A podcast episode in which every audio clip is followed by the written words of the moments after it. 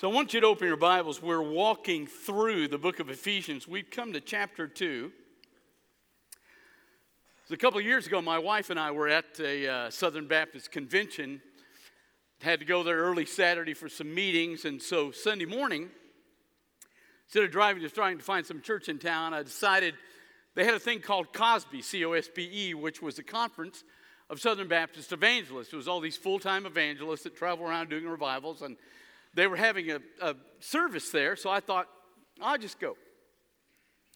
So I get in there and I sit down in the back, and I notice there aren't many people in the room. I mean, the convention's pretty large, but there aren't many people in the room.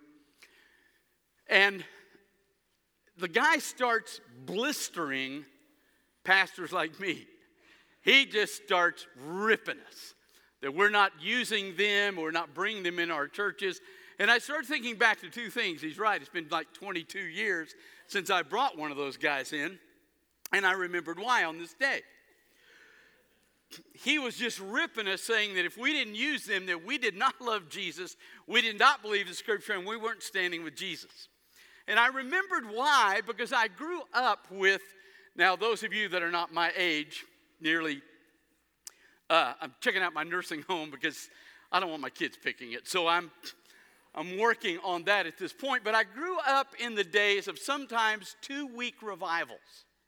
You'd have these guys come in and they would preach for two weeks and they dress funny, but their sermons were pretty much always the same. They go to different verses of scripture, but it was pretty much always some beating us up in the pew. I mean, at some point you'd hear something like, you know, if you've, if you've ever been mad at your mother, you need to come forward today and love Jesus better. And at some point, somebody's been mad at their mother. So the only exception to that would have been Jesus. The other brothers were at some point hacked off at Mary. So, you know, you're just coming down. And so it was just this beating. So you kind of, so, so the paradigm sort of shifted in the church to the place where we are today, where we kind of deal with the opposite. I don't remember exactly who the reference point was, but there's a comedian, John Crist, and I really like him. I love, obviously, satire and sarcasm, and he's really gifted at that. So I like this guy. It's pretty funny. But someone had questioned, uh, I don't remember who it was, but someone had said, made a statement simply that same sex marriage is not acceptable in the Word of God. And that this guy went off on them saying, and I quote, well, they're just a bunch of haters. Now, we have had a tendency at times, right, to hate those that don't live like we live. I get that. But we've kind of come to this place where we've misunderstood the idea of grace. Now, we're coming into a passage that's going to be a little bit difficult it's going to explain two things. It's going to give you the definition of grace, and listen, it's going to tell you the purpose of grace, which is not what most of us think it is. So we're going to pay attention to the text, and we left off with him saying that in eternity he's going to take us and use us to show off his heart. That's what he said in the last text. The, the, the universe shows off his glory, the, his power, his sovereignty. We, though, he says, are going to show off his heart. The fact that he loves this planet, even though it doesn't love him back. So he's going to take us in eternity and show off the result of his love and his heart in us. Now, here he goes. Again, I, don't listen to me, but pay attention to the text. Now, listen Ephesians 2 8, 9, and 10. These are the Baptist verses. That's what I grew up on. Here it is. Now listen. For by grace you're saved through faith. Now, he makes three statements to you here. He says, You're saved by grace. Now let's be clear what that is. Okay? Grace is what I, my dad was building one time a tennis court in North Alabama, and he was building it by himself. And he got up and he started out that morning, and he looked up, and his neighbor, Kenneth, was walking up the street with a wheelbarrow and some uh, tools. Now, dad had never built anything for this guy. He'd never helped him paint his house. He'd never done anything with this guy. And he didn't ask him to come help him with a tennis court. Kenneth just decided he would. Now, understand that is the definition of grace. That's what it is. It's a favor I didn't ask for and I don't deserve. And we saw that in the garden, right? Adam and Eve blow it. God comes in, says, Where are you? Adam said, Well, hid because we were afraid when you were coming. And he said, Did you eat the tree that I told you not to eat from? And Adam, I love Adam, his response was, Well, the woman you gave me. In other words, really, God's kind of your fault. So he blames his wife and God. It's the last conversation from him. He turns to Eve and says, What happened here? She said, Well, the serpent tricked me. She blamed Satan. Neither one of them took any blame. But when he addresses Satan, he gives in Genesis 3:15, he gives the first, we know this now, the first statement about the Messiah. So you've got two people that he runs out of the garden that do not ask him for favor and do not deserve favor. And yet he gives them grace right there. He says, I've got this. Not today, but it's coming. A clear reference, well, what he said to Satan, to the cross of Jesus Christ. So understand grace, you don't deserve it, and you didn't ask for it, but God still gives it. Now that's grace. Listen what he says. By grace you are saved. Now, we've looked at that, right? Being saved means I'm no longer dead. Dead doesn't mean I'm ceasing to exist. Death means I'm broken in four areas. I've lost Him, I've lost the ability to relate to other people, I'm broken, and the world I live in is shot. So He says, This grace comes into your life and it offers you salvation. When this grace works in your life, then what happens is God then reconnects you to Him, gives you the ability to forgive and love other people, takes away your shame, your guilt. If you wrestle with guilt, it's because you're believing the enemy again, not Him. He's already dealt with that. And the world, even though it's still bad, you conquer because the Holy Spirit prays for you when you don't, when you're not ready to, and gets you through this life. So He has saved us through, well, how does that happen? Through what? Faith. Now, Holy Spirit comes to me and he speaks to me and he says, Chris, and this is John 16. He says, You're guilty of sin. You're bad. Number two, my son was righteous. And if you'll let his righteousness, matter of fact, if you'll trade, if you'll give me your sin, let me take it off and forgive you and wipe it out. And I'll give you my son's righteousness. And if you'll do that, you'll escape the judgment that's coming to the world. Now, so there's the three statements, right? I don't deserve what he offers me. I didn't ask for it. But what he offers reconnects me in every way. And that reconnection is done by, listen, what I believe. And then he makes this kind of redundant statement. Now, listen to what he says. For by grace you're saved through faith. This is not of yourselves, it is the gift of God. He says, listen, you're not the one that did this. This grace doesn't come from you. The salvation doesn't come from you. Listen, nor does your faith come from you. The Bible says in Romans 10 17, hearing, faith comes by hearing, and hearing not through the word of God. It's a mistranslation. It's hearing through the word about Christ. Now listen to me carefully. There are interesting verses in the Bible that say, it says a couple times, today, if you hear his voice, don't harden your heart. So, in other words, you can hear what I'm saying today, you can hear what I just read, and not be able to believe it.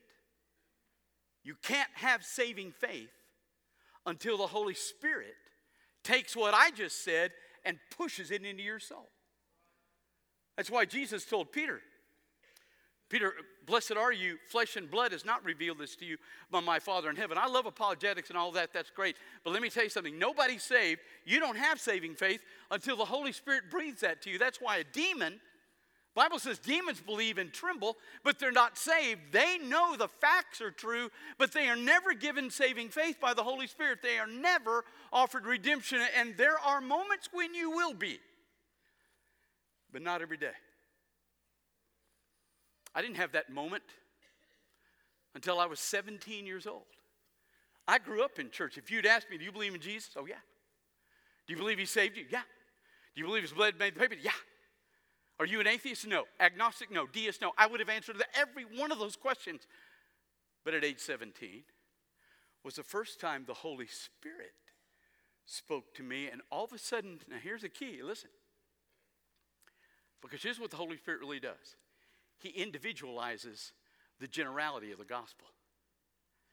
I knew everything was true, but at age 17, I knew it was true about me. So understand everything you have comes from Him. Which is why He said, He shows us off in eternity because we don't do anything. and then he takes it one step further. Look at verse 9. Not of works, so that nobody can boast. Now listen to me. Because I I still hear this. I had a guy in Midland that came to me one week, sat in my office, and he said, Listen, I'm, I'm, I want to join your church. I said, Sure, but let me tell me about who you are in Christ. And he walked through the correct answers. And then he looked at me and he said, I, I don't really want to walk the aisle. And I understand that. Sometimes we don't want to do that. He said, uh, This is his statement. He said, I don't want anybody to think that I'm really a bad guy. I said, Well, the Bible doesn't say you're a bad guy, it says you are an evil guy. So I don't know where you're going with this, but you really don't get it here. And I mean, I still run into people who say, you know, I, I, I know, I know about the blood of Jesus, but yeah, I, I'm really pretty good guy too. Let me tell you something. Now listen to me carefully.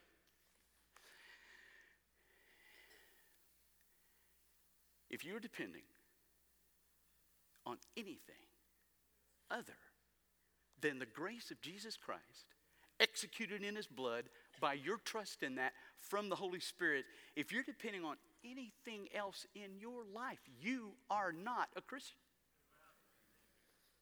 That's what he says. So that nobody can boast.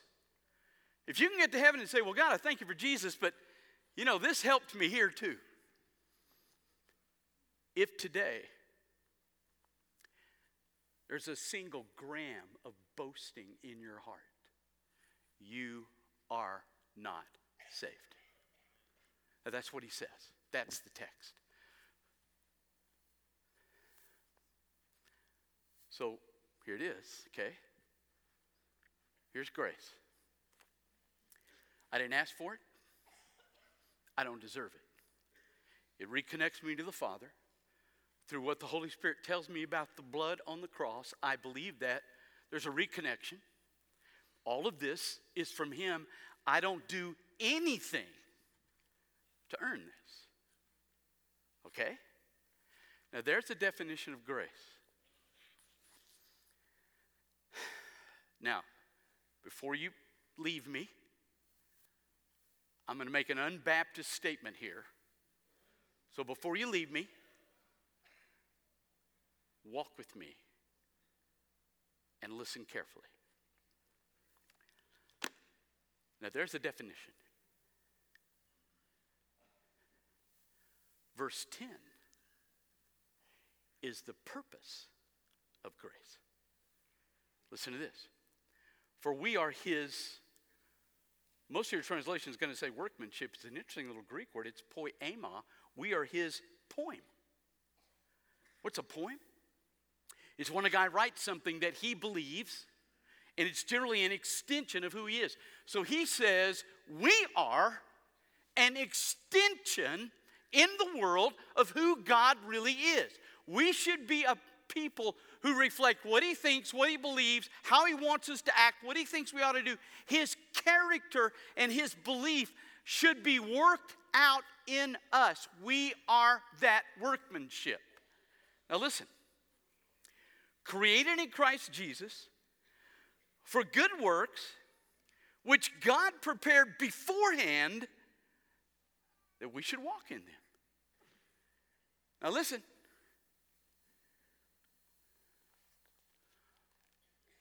We're his workmanship. The purpose of God's grace is to recreate who he is in your life.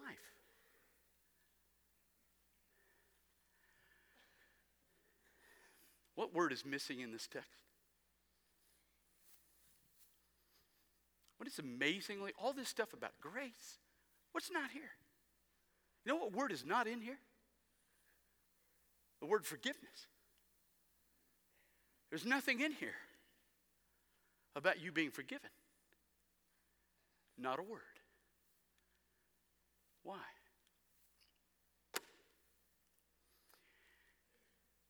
Now, listen to me carefully. You hear me all the way out. Forgiveness, listen, is not the end of the cross. Forgiveness is a means, I'm sorry, it is the means to the end of the cross. The end of the cross is that God makes me into his poem, that I look like him, that I reflect him, that I'm in his image. I'm his poem, he is not mine. There's nothing about forgiveness because that's not the issue. Forgiveness is the means to the end, and the end is that I'm reconstructed. But if you stop with forgiveness as the end of the cross, you will miss everything that He wants to do in your life. And He becomes your poem. There's a weird verse in the book of Jeremiah. It says, and it's still true, it's written what? 3,000 years ago. It's still true. Here's what it says the only nation in the history of the world that ever changed its God was Israel. Can you imagine Islam changing out Allah? They would never do that. The Egyptians had several, but Ra was their main god. They didn't change him out. Philistines had Dagon. They didn't change him out. No, no, no country's ever changed its God except one. Israel. That's ironic. Ostensibly, what we believe is they're the only ones that know the right God Jehovah. So, why would you change Jehovah out for Baal?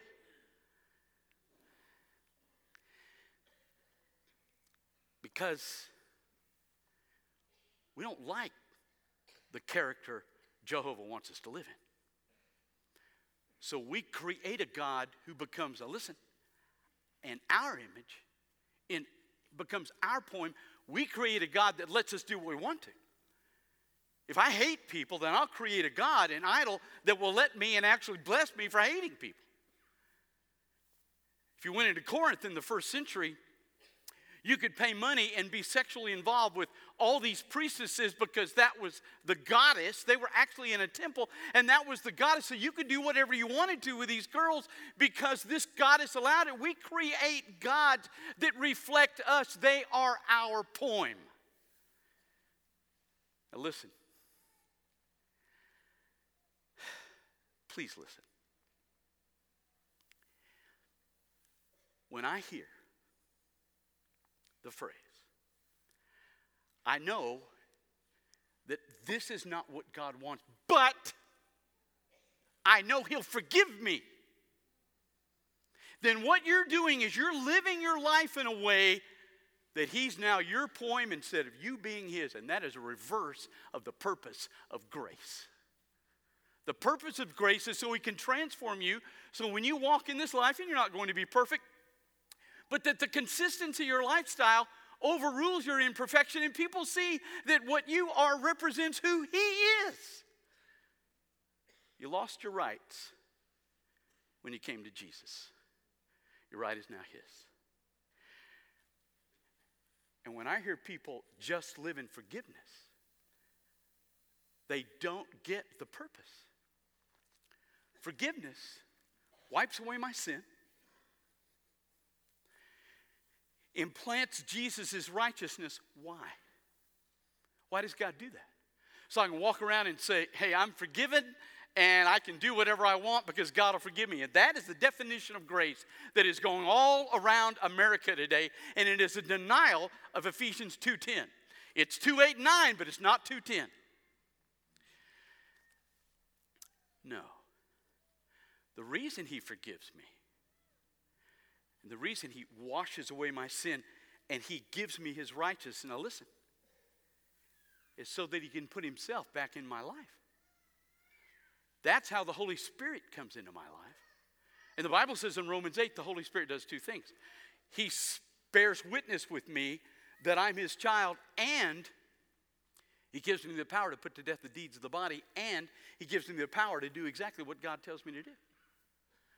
The purpose of forgiveness is to reinstall the Holy Spirit in your life so the Holy Spirit can give you the ability to be recreated in the image of God.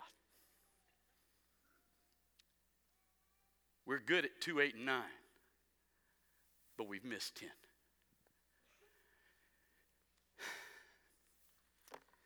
So when you leave today,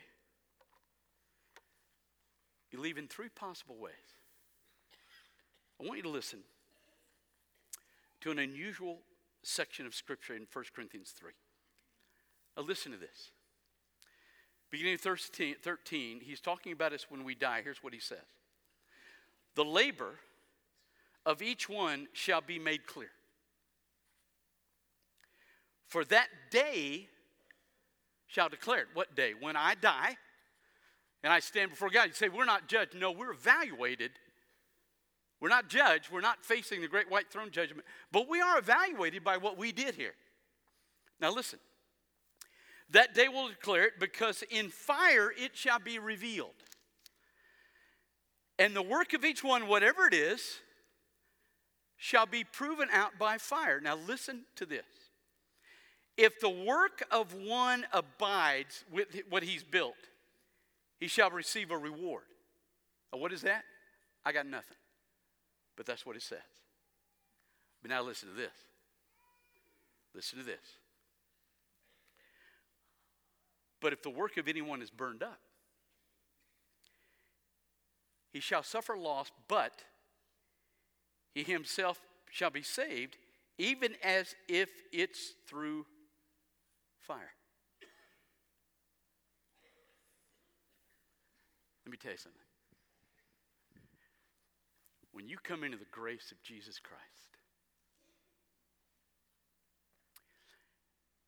and you step beyond forgiveness, and you let forgiveness do in your life what it's supposed to do, which is implant the Holy Spirit, and you allow that Holy Spirit, you don't quench him, you don't stop him, and you allow him to control you and allow you to do what God wants you to do. Stay away from the enemy, be anointed in what you do. At the end of your life, when you stand and you have allowed him to create He's, you've allowed him to make you God's poem so that when you die, you stand before Jesus Christ and all these things that you let him do, you are rewarded for. But when you spend your life and you're caught up in the grace, but you're just locked into forgiveness. That's all that matters to you. And I'm embarrassed to say that that has been the mantra of Southern Baptist life. We've talked about God the Father, we've talked about God the Son, but we have rarely talked about God the Spirit because we have missed what He's trying to do. We're so caught up in forgiveness, we've misunderstood everything about the gospel. And if I'm caught up just in forgiveness, do I go to heaven? Absolutely. Am I rewarded for here? Absolutely not. I suffer loss. I get there. It's as if I get there smoking, but I get there. But I miss the ability to look at Jesus Christ and give him back everything he's given me. So when you leave today, there's three ways to leave. You could walk out these doors and you really think you're doing something to add to your salvation and you're not going to make it. You can leave here locked into forgiveness. I know I'm not supposed to do that, but God's going to forgive me and I'm okay. You can leave there, but you're going to heaven, but you're going to miss every bit of reward He has for you. Or you can leave here saying, I'm going to let forgiveness create in me the ability to reflect who He is in my life. You decide which of the three it is. Let's pray. Father, again, in spite of what everybody says, the word is has so much more clarity than we give it credit for. Father, in my own life, I don't want to miss what you have and what you are. And Father, I think most of the people here are here on a Sunday morning because they don't want to miss it either. So, Father, let us use forgiveness to be reconstructed, not use forgiveness to stay where we want to stay. Thank you for your grace and what you want to do out of it. In Jesus' name, we praise you for that. With your heads bowed, eyes closed. You've never met Jesus, it's a great day to find him. God's calling you to be a part of this fellowship. If you've been living in forgiveness and you need to live beyond that, that you don't make the means an end. You need to pray here, this would be a great time. So, as the Holy Spirit speaks to you this morning, you come.